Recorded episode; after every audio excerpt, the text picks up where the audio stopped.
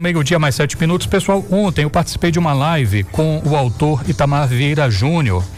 É um, é um caso é, muito, muito é, raro, assim, né, talvez assim, na, na literatura mais recente, de você aliar um sucesso de crítica e de público ness, em, em iguais proporções e vultosas proporções.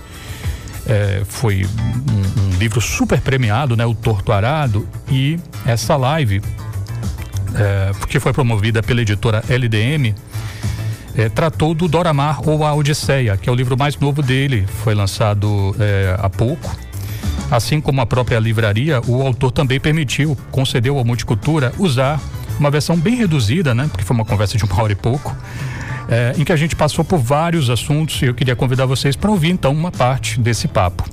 Itamar Vieira Júnior nasceu em Salvador em 1979, geógrafo, doutor em estudos étnicos e africanos pela UFBA, é autor do romance Torturado, publicado pela Todavia em 2019, venceu Leia, depois venceu os prêmios Oceano e Jabuti, está sendo traduzido para uma dezena de idiomas. Itamar, em Torturado, muito se falou sobre um livro sobre as impermanências. No caso do Doramar, eu assisti o lançamento que você fez com a presença do Silvio, do Ailton Krenak, da própria Aline, né? E o Silvio Almeida chega a falar assim que é um, que é um livro sobre as travessias, né? Partindo dessas definições sumárias, se a gente pode colocar dessa forma, né? Será que a partir daí a gente consegue esboçar um paralelo entre os dois livros, Itamar? Acho que no fundo eles estão tratam da mesma coisa. E é aquilo que a literatura ela se debruça sobre, sobre esse tema, que é a experiência humana, né? Então, na sua infinitude de temas, de sentimentos, eu acho que a literatura se debruça sobre essa experiência. É algo que eu gosto muito de ler nos ensaios do. Sempre volta aos ensaios do Milan Kundera, e ele trata com muita propriedade desse tema. E Torto Arado fala das permanências e Doramal Odisseia é uma coletânea de histórias que contam um pouco dessa travessia de cada personagem. É, eles se encontram em, em momentos de solidão, em momentos de, de confronto com sua própria vida, com a realidade, muitas vezes brutal do seu cotidiano. E a partir dali é, se revela, eu acho que o título conta um pouco isso, né? apesar de ser o nome de uma das histórias, que toda vida por si é uma odisseia. Então, cada personagem que conduz a história, a sua história, está vivendo uma odisseia pessoal. E a odisseia está nos lugares mais improváveis. Pode ser uma mulher escravizada que deixa o cativeiro em busca da liberdade, pode ser uma empregada doméstica que também faz a sua odisseia dentro da própria cidade onde ela vive, né, no caso Salvador pode ser ainda o manto, a grande obra do, do Arthur Bispo do Rosário, o manto da apresentação, né? É um conjunto de histórias que, no fundo, se debruça sobre o mesmo tema, né? Essa capacidade de, de travessia, que é o que o Silvio bem disse, é a nossa odisseia pessoal, é aquilo que vivemos intensamente.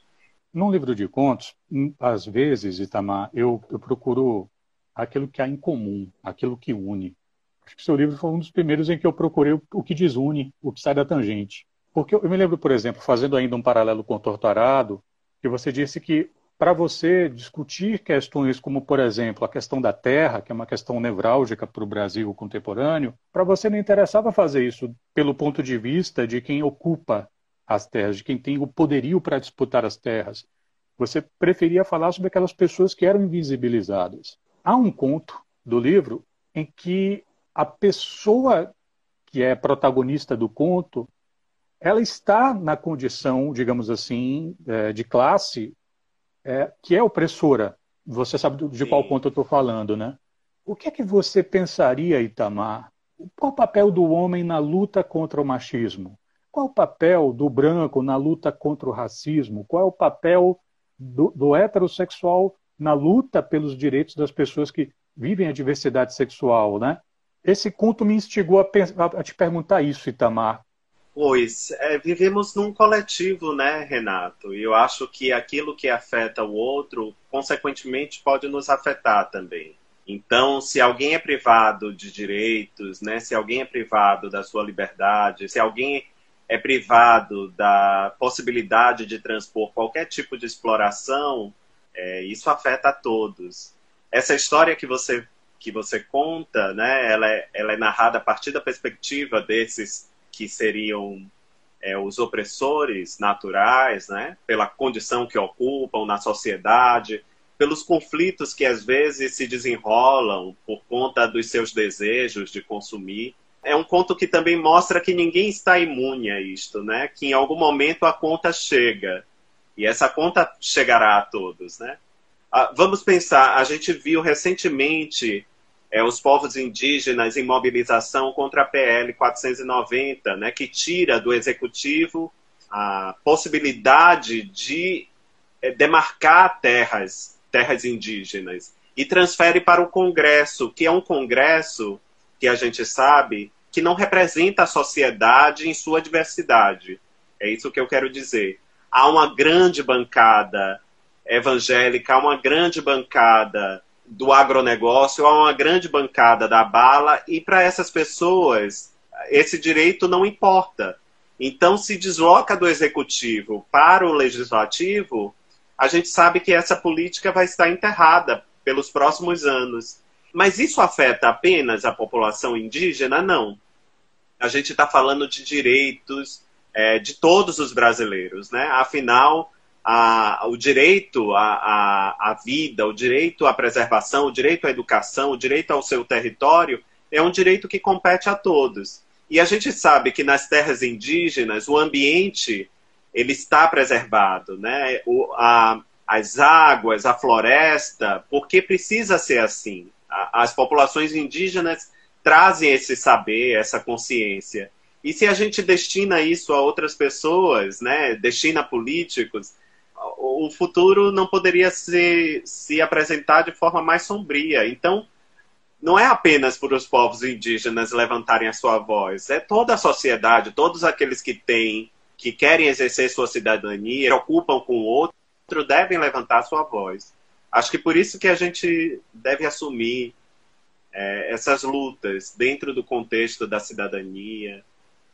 É, Itamar, eu queria insistir um pouco na, na, nesse tópico da alteridade, porque na nossa última conversa, você disse algo mais ou menos assim: Pô, a, gente, a gente precisa parar de escrever livros sobre escritores frustrados eu queria que você explicasse um pouquinho mais desse comentário que você fez naquela última live lá atrás. Eu não sou contra nada. Eu acho que a gente deve é, publicar tudo que puder, né? E a, o meu questionamento era em relação às editoras que fazem os livros circularem, né?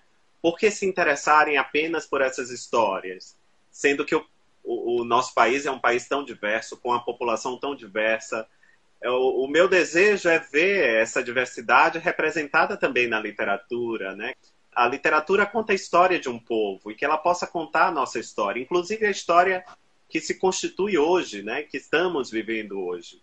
E daí é que eu penso que as editoras, a culpa não é do escritor que escreve sobre a pessoa o escritor frustrado, né, que a, o mundo girando ali em torno do seu umbigo, é, é direito dele escrever isso, ele pode escrever e certamente encontrará leitores para ler essas histórias.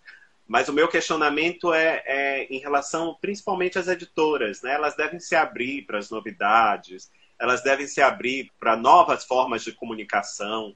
Né? A gente costuma estabelecer uma hierarquia do que é bom e do que não é bom eu acho que há espaço para todos né, na, na nossa sociedade. Há muitas linguagens, formas de comunicação. É, vamos pensar nas batalhas de Islã, né, que era uma coisa que não existia há algum tempo e hoje faz a cabeça de muitos jovens, faz eles se, se interessarem pela leitura, pela literatura. O meu questionamento é este: a gente quer representatividade na literatura, que a gente possa entrar numa livraria e encontrar histórias do norte, né, histórias da Amazônia, encontrar histórias do Nordeste, histórias do Sul, ou seja, é, que as editoras tenham essa visão né, de, de cultivar, de incentivar a publicação dessas histórias também. Eu estou conversando com o Itamar Vieira Júnior, ele é escritor, você já deve estar cansado de saber, mas é bom lembrar. é o autor do consagrado Torto Arado, está com um livro novo na praça, que é Doramar ou a Odisseia. Uh, entre os pontos em comum né, que a gente percebe entre Torto Arado e Doramar, me parece que vem muito assim fortemente, em alguns contos pelo menos, essa coisa. É um termo que até você também já usou em algum momento. É, eu também gosto muito, assim, Brasil profundo. Primeira vez, uhum. Itamar, que eu ouvi esse, esse termo, Brasil profundo, foi um assunto ligado à música. O Dori Caymmi, filho né, do, do, do, do, Dorival, cantor, compositor de mão cheia, ele lançou um disco com Paulo César Pinheiro chamado 70 anos. Ele tem vários, na verdade. E um desses discos tem uma música linda chamada Toada do Carro de Boi. Paulo César Pinheiro e o Dori estão contando a história desse pai que está conversando com o filho sobre essa expressão do labor interiorano que envolvia um carro de boi. É música linda. Quem quiser depois procura. E até estava conversando sobre isso no programa outro dia lá na Educadora. Dori Caymmi com essa música. Mônica Salmazo cantando as músicas do disco Caipira. E ela é paulista. Dori, Dori é, é fluminense, ela é paulista. Aí a gente vai para o Marcelo de Lacroix, lá do Rio Grande do Sul, vai cantar Cantiga da Eira, que é um negócio lindo sobre cavalos que vão andando ao redor e vão debulhando as cascas do feijão. E aí você vai para Minas Gerais, onde o Pato Fu vai gravar Simplicidade, quando a Fernanda Takai vai cantar Quanto menor a casinha, mais sincero bom dia. Essa ideia de um Brasil profundo, Itamar, ajuda talvez a cumprir determinadas perspectivas que o termo regionalista não dá conta e que talvez também apontem coisas que nos conectam, a gente aqui na Bahia, a pessoas que estão lá em Minas, pessoas que estão lá no Rio Grande do Sul. Como é que você pensa esse termo? É, você me fez pensar agora, eu não tinha refletido sobre isso, né? Se talvez fosse um termo que substituísse as ideias do regionalismo, né? Ou, ou essa persistência de que há um regionalismo ou não. É, mas eu, eu, o que me faz, o que me, me conecta a esse, a esse termo, Renato, acho que é o, o, significado mesmo da palavra profundo, né? E quando a gente pensa nesse país com tantas histórias soterradas, né? Com tanta história que, que ainda não foi contada, contada nesse sentido, com essa diversidade, com essa sanha, né? Com essa saga, eu, eu, eu gosto muito de imaginar que em cada lugar que a gente chega, seja no campo, seja na cidade, se a gente tiver a possibilidade de conversar com as pessoas, a gente vai descobrir histórias maravilhosas, né? Quando eu escrevo, no fundo eu quero me conectar com essas histórias soterradas, com essas histórias banais, às vezes, que não são valorizadas porque é vivida na periferia ou porque é vivida no campo, né? Como se essas vidas não fossem importantes. Importante fosse falar de da elite, né? Da classe, dos dramas da classe média, das pessoas que podem viajar. Ainda assim, eu me sinto conectado com o Brasil quando eu penso na beleza de, desse povo, né? Da sua diversidade, da sua cultura.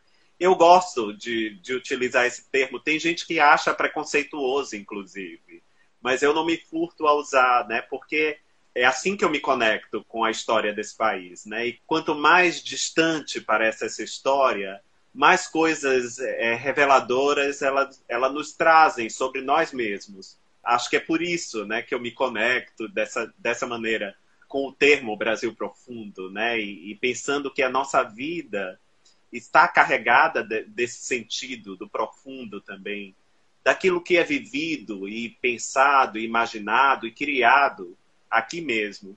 Você falou do Paulo César Pinheiro, é um dos meus compositores é, preferidos. O Dorival Caymmi, a Mônica, né, que é uma voz maravilhosa. Eu tenho a maior paixão. A voz da Mônica, a Mônica tem essa, essa delicadeza de se conectar às letras, né, de cantar com a alma mesmo. E eu outro dia disse, eu disse aqui em público, eu disse, é uma, uma grande fonte de inspiração, né? Se você está escrevendo em algum momento é, você não consegue evoluir, pare, escute as canções, o cancioneiro desse Brasil profundo, escute o Paulo César Pinheiro, o Caetano, o Chico, o Dori Caymmi, escute a voz da, da Mônica Salmaço interpretando essas canções Aí você se conecta com o que há de mais bonito, né? E de mais intenso nesse país, né? E não tem como não amar tudo isso, né? Eu acho que a gente bombardeado, Renato, todos os dias com muitas mais notícias. O Brasil é um país de corrupção, o Brasil é um país com uma classe política horrenda, o Brasil é um país de imensas desigualdades, e é.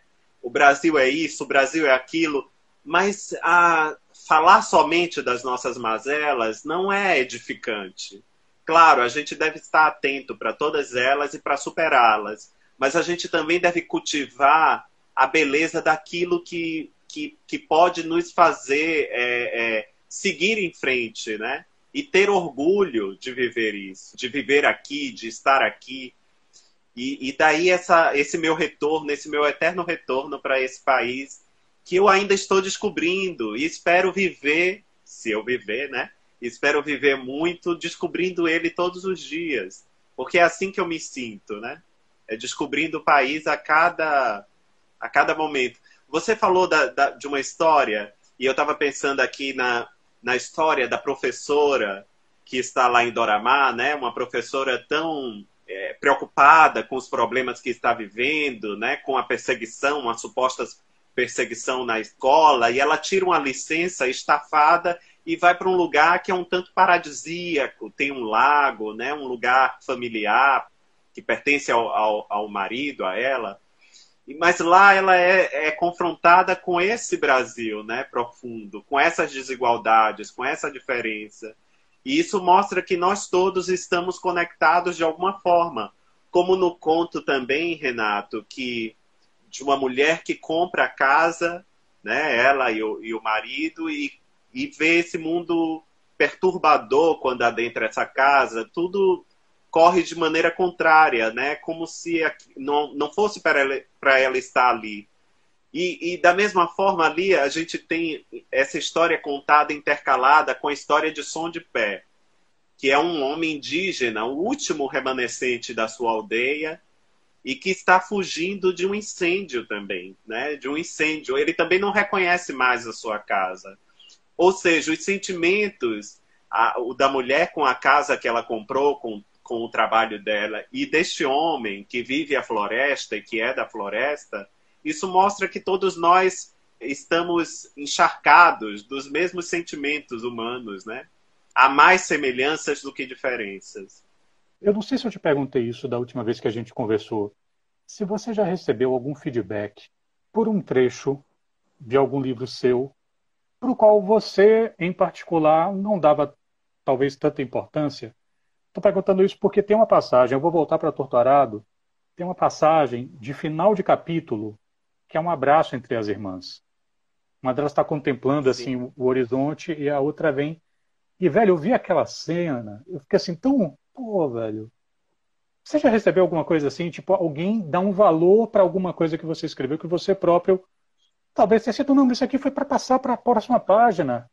Já recebi muito, muito isso. E eu vou contar um. Você tocou nesse trecho, eu vou contar uma historinha que eu acho que algumas pessoas não sabem. Acho que talvez nem você saiba. É, eu, enquanto eu estava escrevendo esse livro, eu recebi uma visita de dois amigos escritores aqui em Salvador e eu levei eles à casa Jorge Amado para conhecer. Eles não tinham ido, à casa do Rio Vermelho. E aí, chegando lá, a gente faz aquele percurso pela casa. É, e do lado de fora tem umas, uns lugares onde passam vídeos, né? Com depoimentos, histórias. E aí eu estava pensando muito nessa história, né? É, é, eu estava lá com eles, mas estava atormentado pelo que estava escrevendo.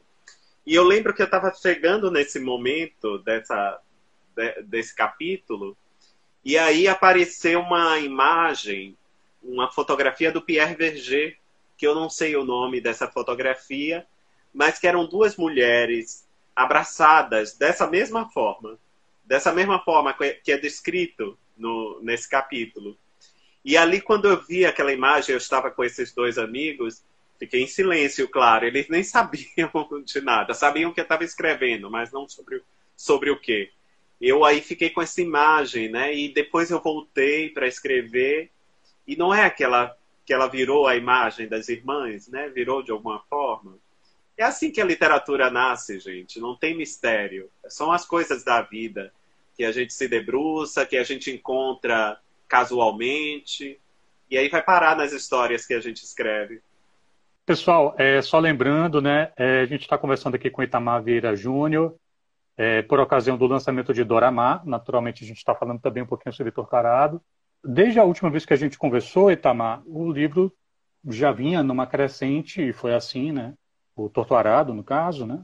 Eu vi você postar, você posta muito, você vai a muitas redes sociais falar do, do que tem acontecido com seus livros. E eu vi você postar várias pessoas que você admira, né? Acredito que você admira, que estão indicando o livro, né? Sim. né? Eu tenho uma impressão, por exemplo, de que você ficou muito feliz quando o Lula postou ah, uma recomendação de leitura, né? É, eu parto do princípio de que você sabe, o ex-presidente Lula, o ex, é, isso eu não compartilhei, mas agora eu posso compartilhar.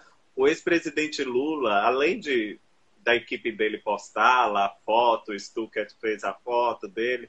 Depois ele me fez um telefonema para contar as impressões dele. Eu fiquei tão emocionado, fiquei muito emocionado, achei tão generoso uma pessoa com um dia cheio, né, de compromissos, ainda parar para dar um telefonema, né, é, contar, falar das impressões de sua leitura. Eu achei isso tão generoso dele. Mas, de fato, tem sido uma imensa surpresa, né? Todo dia eu abro as redes sociais, tem alguém que eu admirava, que eu acompanhava e aparece com um livro na mão, coisa que eu nunca imaginei. É... O que foi que o Lula te disse? Ah, o Lula falou muitas coisas. Primeiro, ele disse que a, a história lembrou a infância dele. Ele, ele tem uma. Ele, acho que ele construiu uma relação muito terna com as personagens. Ele disse, mas pra, por que aquelas meninas foram fazer aquilo, né? Ah, se eu tivesse lá, eu tinha impedido. e falou coisas muito interessantes sobre o Brasil mesmo, né? Dica, ele, ele, ele falou de uma maneira paternal comigo, perguntou minha idade, disse, ah, você é muito jovem, tem uma vida pela frente, e, e falou algo assim, olha, esse a, a, tenha leve, esse país é um país com muito amor no coração, né? Ele diz, tem uma, uma pequena turba, né? Uma, um, um grupinho que faz um imenso barulho, mas no fundo as pessoas são muito amorosas, as pessoas querem fazer desse país um lugar aprazível, um lugar agradável. E eu achei aquilo tão, tão generoso dele, tendo em vista tudo que ele passou nos últimos anos, ainda assim ele, ele guardar esse tipo de sentimento, né? Para mim foi, foi bem especial mesmo. Bom, e agora eu vou na pergunta que eu queria fazer, né? Como eu te disse, eu vi você no Roda Viva, que é ancorado hoje pela Vera Magalhães. Bom, é, Vera Magalhães é uma pessoa que não está no mesmo espectro político do Lula, embora a justiça seja feita, está muito distante, muito distante de ser bolsonarista. Mas ela tem uma relação de animosidade com o Lula. Vocês estão percebendo esse, essa imagem? Acho que está, né? Esse é o é rosto do Itamar. Do essa imagem do Itamar no final do Roda Viva. Essa imagem do Itamar Sim. no momento em que Vera faz um pequeno monólogo de encerramento do programa e ela se emociona. E a voz dela embarga. Embarga. O mesmo livro que despertou isso na Vera fez o Lula te ligar. Eu queria saber o que que passava pela sua cabeça neste momento aqui, Tamar. Último frame, você Ai, olhando para a cara da Vera. Quando eu vi a emoção da Vera, eu fiquei emocionado também, porque eu tinha uma visão da Vera, aquela jornalista, né, profissional que está sempre e ali ela preparou um programa tão especial, né? Convidou as pessoas para perguntar. Ela tinha falado antes do programa comigo sobre a leitura dela, sobre o livro. E eu fiquei surpreso né, com a emoção dela. Acho que compartilhamos desse sentimento, todos que estávamos ali juntos. Né? E é muito importante isso que você disse, Renato, sobre a convivência né, de, de pessoas com filiações diferentes, pensamentos diferentes a democracia não deve ser um lugar de pensamento único, né? Deve ser um lugar de discordância também. Mas discordância não quer dizer que somos é, inimigos, muito pelo contrário, a gente pode descobrir co muitas coisas em comuns, né? Em, em, comum. A gente precisa resgatar esse Brasil, né? Esse Brasil que foi fraturado, dividido. A gente precisa conviver com as diferenças. E eu acho que a gente vai chegar nesse momento. Vamos, vamos superar tudo que está aí. Como diria Mateus Aleluia, já está lafiado, meu filho. Fique à vontade para fazer suas considerações finais, Itamar. Agradecer a todo mundo que nos acompanhou, né, que esteve aqui para ouvir a, a, nossa conversa. Agradecer a, a LDN, parabenizar pelos 29 anos, desejar muitos anos de vida. É um espaço muito agradável aqui na cidade de Salvador. Eu estou com saudade já de, de percorrer, porque confesso que eu, no último ano e meio eu não, não tenho ido a, a, a lojas, a, a, lugares, mas agora, como eu me vacinei, a minha expectativa é que a, a pandemia controlada, que a gente possa retomar nossas vidas, ir a cinema, visitar as livrarias de novo, né? Itamar, muito obrigado. Um abraço, Renato. Obrigado. Até, também. pessoal. Valeu, valeu. Até.